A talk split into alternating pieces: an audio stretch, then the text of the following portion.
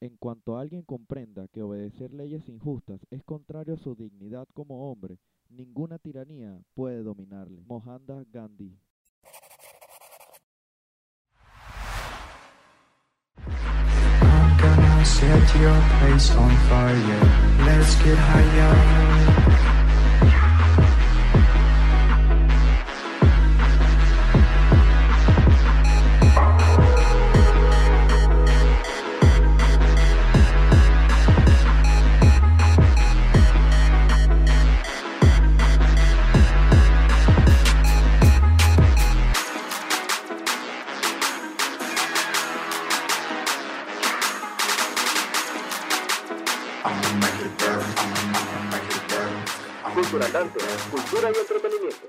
4 de diciembre de 1619, en Virginia, Estados Unidos, desembarcan 38 colones de Berkeley Parish, Inglaterra, y dan gracias a Dios. Esto es considerado el primer día de acción de gracias. Un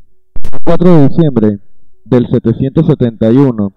Carlomán I muere, dejando a su hermano Carlomagno el reino de Francia.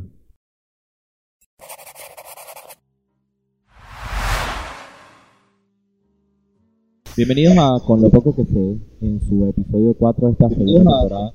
Yo soy Manuel, como siempre es un gusto estar con ustedes en este espacio. En este momento comparte micrófono conmigo la licenciada Ariadna Elena Rompa Herrera. Ella es licenciada en estudios internacionales, graduada en la Universidad Central de Venezuela. Actualmente estudia Derecho. Fue pasante de la Organización de las Naciones Unidas y del Parlatino tiene una maestría en gerencia pública y actualmente ejerce el cargo de gerente de servicios para miembros en Pride Partners International. ¿Cómo estás, Ariana? Bienvenido a, Con lo poco que sé.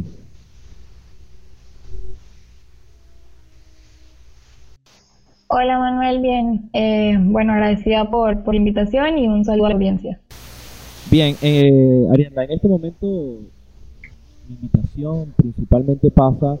porque a veces nos surgen diferentes preguntas, no solo a nivel personal, sino en conversaciones con, amigos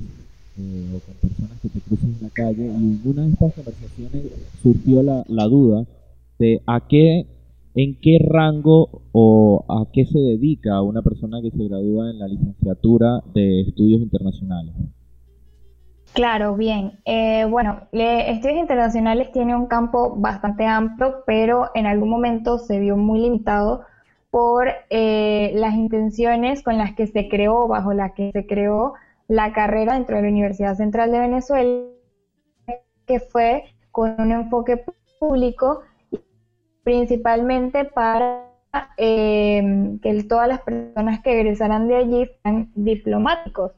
Esto con el fin de que hicieran carrera dentro del el Ministerio de Relaciones Exteriores y dentro de las embajadas, em, pero poco a poco esto fue cambiando por la realidad de eh, gobiernos, por la realidad de los países y porque el mundo ha avanzado hacia eh, otro tipo también de, de, comunicación y como nosotros tenemos tres grandes áreas de formación que son la política, el derecho y la economía internacional, estas áreas eh, tienen ramificaciones actualmente que pueden ser explotadas por un licenciado en estudios internacionales y pueden ser eh, trabajadas y obviamente a su vez tienen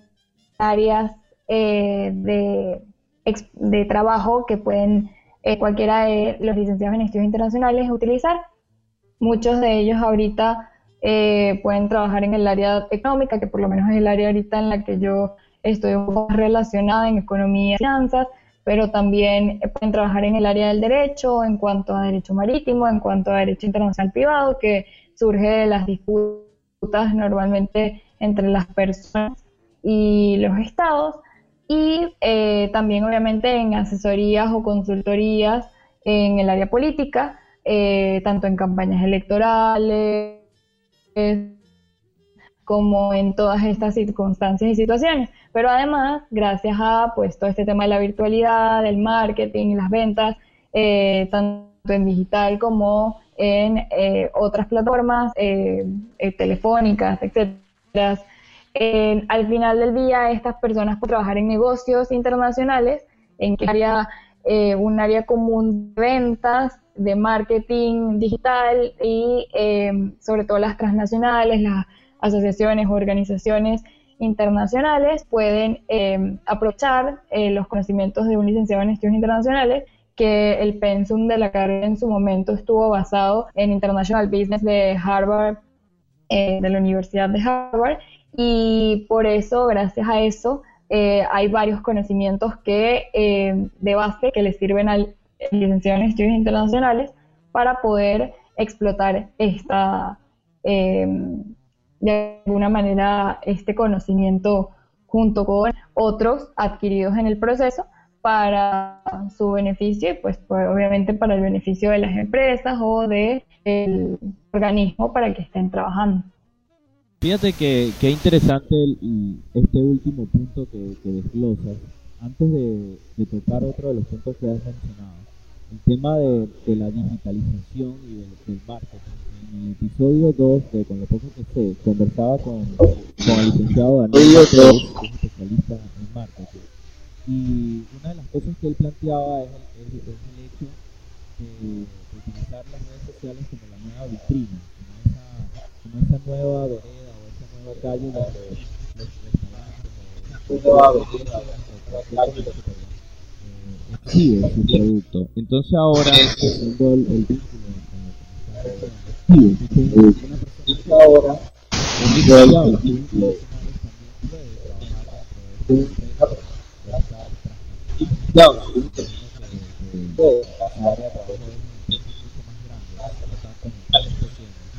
para la conservación de para la trabajo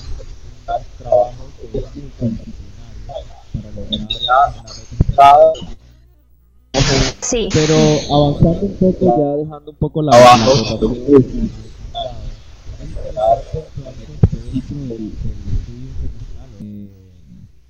eh, los licenciados de estudios internacionales me plantean que como base fundamental eh, tendríamos relaciones internacionales a nivel político, eh, a nivel económico, en cuanto a negocios eh, internacionales y en cuanto al derecho internacional. Me quedo con esta última. En cuanto al derecho internacional, nosotros tenemos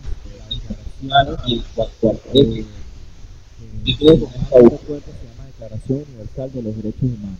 Correcto. Y ahí quiero hacerte una pregunta. Esa Declaración Universal de los Derechos Humanos, ¿qué se basa? ¿Cuál es derecho que tenemos nosotros? Bueno, la, Declaración de Universal de Derechos Humanos eh, de Eleanor Roosevelt, que fue la, la, que propuso esto ante las Naciones Unidas o la Organización de Naciones Unidas en su momento, eh, viene de recoger los que en su momento para 1700, te, te mentiría si el año, puede ser 1789,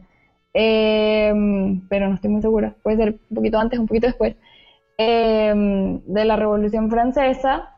en la Declaración de eh, los, derechos los Derechos del Hombre y del Ciudadano. Viene de allí, viene de recoger un poco esas libertades que se hablaron en esta Revolución Francesa, eh, de libertad, de igualdad, etcétera, para eh, convertirlo en un documento sagrado donde pues tiene todo lo que tiene que ver con eh, nuestros derechos en cuanto eh, principalmente o con los estados, es decir, nuestra libertad de, o sea, el derecho a la vida, que es un derecho que, todo el mundo tiene que tener, el derecho a la nacionalidad, el derecho a cualquier cantidad de, en verdad,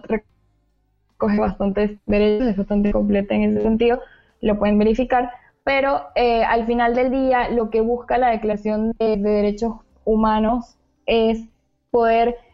decirle a los estados que muy a pesar de la conformación del ordenamiento jurídico interno que hagan y los ajustes que hagan, estos derechos fundamentales de las personas no pueden ser violados. Entonces, principalmente eh, se rescata eh, el tema del derecho a la vida y el derecho a la libertad y el derecho a, eh, pues, todo lo que tiene que ver con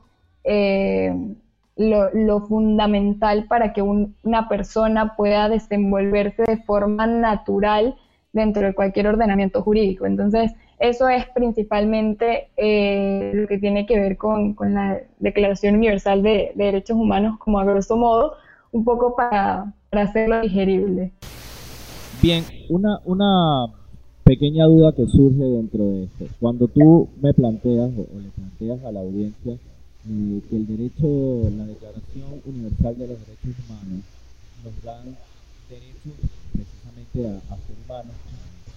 el derecho a la vida. Dentro de estos derechos también entra el derecho de la libertad. De estos derechos. Sí, y bueno, entra el derecho a la religión, el derecho a la infancia, el derecho a la paz, a la seguridad, a la salud en general también. Bien, dentro de la libertad de expresión, porque actualmente tenemos un gran conflicto con el tema de las redes sociales entre la libertad de expresión y el libertinaje, que hay una separación. Y me gustaría conocer si dentro del derecho internacional y dentro del derecho se hace también una separación en cuanto a lo que es libertinaje y lo que es eh, libertad de expresión. Sí, bueno, el, el tema de la separación se da porque el libertinaje suele estar como asociado a todo este tema del desenfreno, y a la libertad excesiva y abusiva de pues lo que se dice, cómo se dice, lo que se hace, cómo se hace, eh, mientras que la libertad de expresión precisamente va a, va más a que te puedas expresar y puedas decir eh, lo que quieres decir, pero eh, bajo ciertos, de alguna manera, límites que normalmente se los pone la misma sociedad o el mismo esquema moral desde el que te estás eh, eh, desenvolviendo, ¿no? Porque al final del día eh, mucho del libertinaje pasa por eso, porque esa línea entre que puede ser excesiva y abusiva depende mucho de dónde lo estés diciendo. Porque si lo dices en, no sé, la India y hablas de bien de una de las castas que es los Dalí, por ejemplo, que ellos es una de las castas más segregadas, en ese momento pues puede ser para ellos considerado como excesivo y abusivo lo que estás diciendo y quizás vayas en un libertinaje en ese momento, pero si lo dices en el mundo occidental, eso no tenga tanta relevancia o no sea considerado así. Entonces esa línea es muy entre una y otra en el momento en el lo que se dice y cómo se dice, porque viene dado el desenfreno. Entonces, básicamente, el libertinaje, o sea, la libertad de expresión es lo que es eh, en esencia, y el libertinaje es una variación social y moral de la libertad de expresión que juzga esta libertad de expresión en base al lugar, al evento, eh, a quizás a quien lo dice y de las costumbres también. O sea, depende de eh, mucho de esa parte. Por ejemplo, si hablas de las mujeres o en pro de las mujeres en un país árabe de estos que las mujeres están en un segundo plano, quizás eso pueda a ellos caerles un poco mal, pero si de repente lo dices en el mundo occidental o incluso, no sé, en China, esto no haya pues eh, un problema, sino más bien puede ser incluso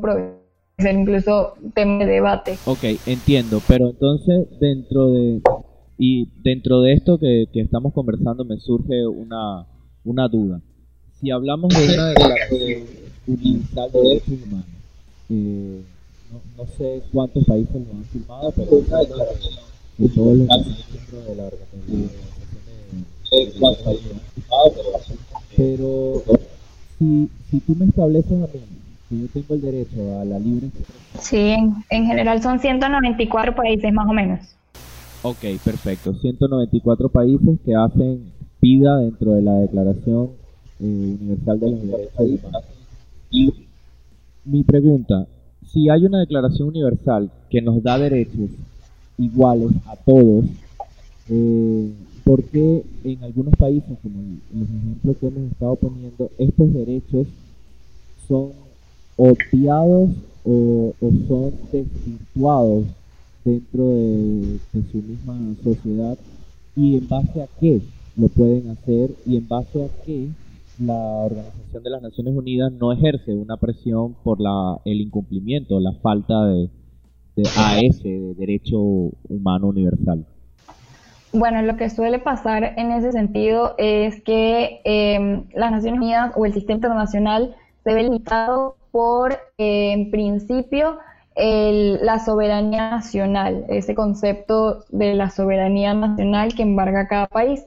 Esto em, muy de la mano del tema de que pues, las Naciones Unidas nace para garantizar la paz y la cooperación internacional eh, una vez que finaliza la Segunda Guerra Mundial y pues eh, los aliados triunfan eh, y conforman este, esta organización de Naciones Unidas que básicamente estaban unidas o están unidas para mantener o garantizar la paz. ¿Qué pasa? Que en el mundo actualmente hay una conformación de esas naciones que estaban unidas en ese momento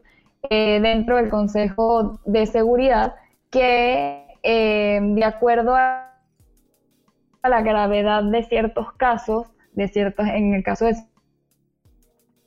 ciertos abusos, pueden o no pueden intervenir. Y esa, eh, eso viene de la Guerra Fría y de la separación entre lo que son las potencias capitalistas y las potencias que son socialistas, comunistas o que tienen esa tendencia eh, de izquierda, entre comillas. Y em, básicamente los que están dentro del Consejo de Seguridad son cinco miembros, que son los que tienen realmente el poder de decisión y de, de, tomar em, lo que se llaman decisiones vinculantes en derecho, que son las decisiones obligatorias para todos los ordenamientos jurídicos, independientemente de em, pues sus leyes internas, ahí un poco sí puede em, sobrepasar los derechos de la soberanía nacional, pero solo en el momento en el que estas cinco potencias eh, votan en favor de una moción. Eh, estas cinco potencias son Rusia, China, Estados Unidos y Reino Unido. Pero gracias a esta conformación y diferencias en lo ideológico en cuanto capitalismo y socialismo y los aliados de cada uno, hay eh, ciertos vestigios en los cuales y lugares en los cuales no logran del todo y, o sea, poder hacer alguna intervención mientras los otros pues no acepten. Entonces se da todo este tema de la discusión y realmente lo que se busca es eh, ayuda en lo que se llama la justicia internacional y todo este tema de la Corte eh, y de las Cortes, tanto Corte Penal como eh, Internacional, como la Corte Internacional de Justicia, que son los dos órganos eh, de las Naciones Unidas que resuelven de alguna manera legalmente hablando las disputas. Eh, por eso, en muchos casos, incluso en violaciones serias de derechos humanos, de acuerdo a los aliados que tengan estas eh, potencias o, estos, o estas personas que incurran en eso siendo gobierno, pues puede o no eh, ser afectado por las regulaciones del sistema internacional. Eh, sin embargo, eh, Estados Unidos, siendo potencia internacional, le ha buscado la vuelta a todo esto y ha hecho algunas medidas unilaterales que mm, al final del día han beneficiado y en algunas partes no tanto a los pueblos a los que puede haber ayudado. pero eh, muy basado en la unilateralidad y en que son una potencia bélica, una potencia económica y básicamente aportan el más del 10%, quizás como un 30% de lo que se conoce como las Naciones Unidas en temas presupuestarios. Entonces muchos de pues los representantes o secretarios y todos estos de Naciones Unidas, los voceros oficiales, quizás no eh, van a, asumir quizás una postura en contra de, porque se ven un poco limitados en, este sentido, entonces muy eh, veladamente pues pueden hacerle algún llamado de atención, pero pues lo hecho hecho está. Básicamente así ha funcionado el sistema internacional tras la Guerra Fría, que es eh, cómo se desenvuelve pues todo este tema del derecho internacional. En esos casos. Entonces, mi, una pregunta puntual con una respuesta eh, puntual también. Si yo soy, mm, mi, digamos que con lo poco que sé es mi país. Yo soy el presidente de mi país, que es con lo poco que sé. Eh, yo tengo mis reglas internas porque me baso en la soberanía, como me decía eh, hace un instante, y en base a mi soberanía yo puedo violar los derechos humanos, eh, como el derecho a la vida, el derecho a la libertad de expresión, el derecho a la libre prensa, el derecho a, transitar libremente por donde yo quiera, porque estoy justificado por eh, lo que se determina, eh, lo que me acabas de decir, que se determina como la soberanía de una nación? La respuesta en principio no. Eh, depende mucho de las circunstancias. Por ejemplo, ahorita lo vemos con la pandemia que se ha visto de alguna manera afectado tanto la libertad de tránsito como la movilidad,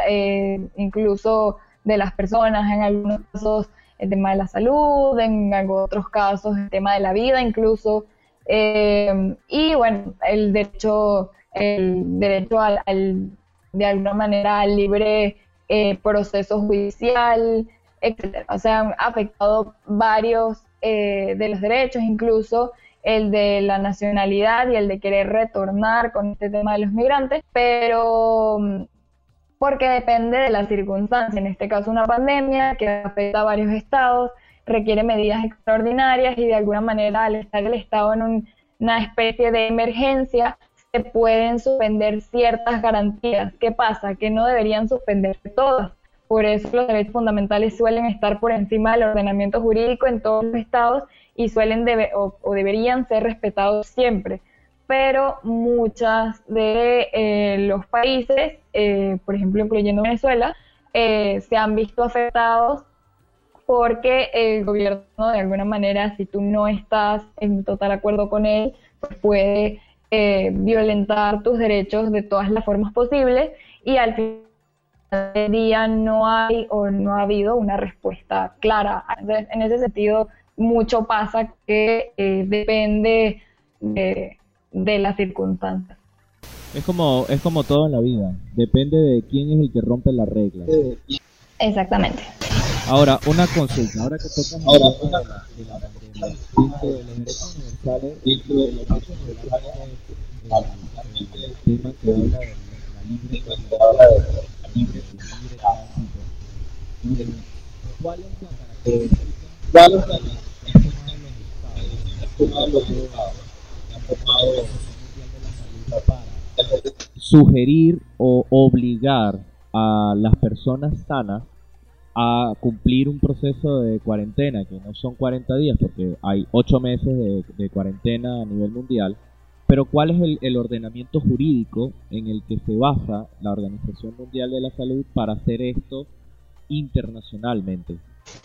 Bueno, pasa por eh, la declaración de pandemia. Eh, la pandemia es algo eh, extraordinario, de hecho nosotros no lo habíamos vivido quizás desde la peste negra o la peste española en su momento, pero la verdad es que al ser una situación extraordinaria que afecta a muchos estados y que atenta contra la salud y por supuesto la vida de muchas personas, Em, se pone esta alerta de parte de la Organización Mundial de la Salud para que las personas, sobre todo las personas que están sanas, pues se resguarden y protejan su salud, su vida y a los suyos para evitar un contagio porque el virus ya había alcanzado un nivel suficientemente em, importante como para que las personas pudieran eh, denominarlo eh, una pandemia. Entonces ya había una cantidad importante de países que estaban siendo afectados. En su momento fue Europa la primera afectada y también Estados Unidos. Obviamente se fue propagando hacia Latinoamérica y todos realmente tuvimos la presencia del virus en nuestros países en mayor o menor medida. Quizás los países como Papúa Nueva Guinea que se cerraron desde casi el principio, incluso dejando fuera sus eh, nacionales y, e impidiendo que estos volvieran de Filipinas, que es uno de los casos que Amnistía Internacional ha señalado de los estudiantes que quedaron en Filipinas, que siendo de Papúa Nueva Guinea no pudieron eh, en su país, eh, porque de alguna manera el gobierno lo que hizo fue decir, eh, nosotros vamos a proteger a la población que tenemos acá y la población que tenemos fuera, pues está fuera y que se encargue, pues, donde está. Pero en este momento nosotros necesitamos resguardar lo que tenemos. Entonces, la Organización Mundial de la Salud al emitir esta alerta hizo que los países que conforman, en este caso los mismos 194, porque son los países que son miembros de eh, las Naciones Unidas y que la adoptan como el organismo rector de eh, la salud, en este caso mundial, pues eh, de alguna forma se tienen que acatar esas medidas. De hecho, entre esos 194 pueden estar pues todos nuestros países de los que posiblemente escuchen este podcast. Claro, y pero me surge la duda. La Declaración Universal de Derechos me dice que yo como individuo tengo el derecho a la vida y tengo el derecho a decidir sobre mis libertades y el derecho a decidir sobre mí mismo en cuanto a mi religión, en cuanto a dónde camino, en cuanto a mis ideologías y mis gustos sexuales, ¿por qué es más fuerte o más poderoso el Estado o un organismo externo a la Carta de la Declaración de los Derechos Humanos que me impone de manera obligatoria el resguardo o, la cuarentena? Porque yo puedo entender que a nivel de enfermedad esta pandemia se salió de, control. Eh, igual esto lo puedo discutir, pero no es el programa para, para esto. Eh, sin embargo, se, se expande por todo el mundo, afecta a muchas personas a nivel global, pero le hacen una declaración donde las personas de carácter obligatorio tienen que resguardarse, o sea, autoencerrarse. Pero teniendo la Carta eh, de, la, de los Derechos Humanos, la Declaración Universal de los Derechos Humanos abierta en la pantalla, me surge la duda, porque si tengo yo el derecho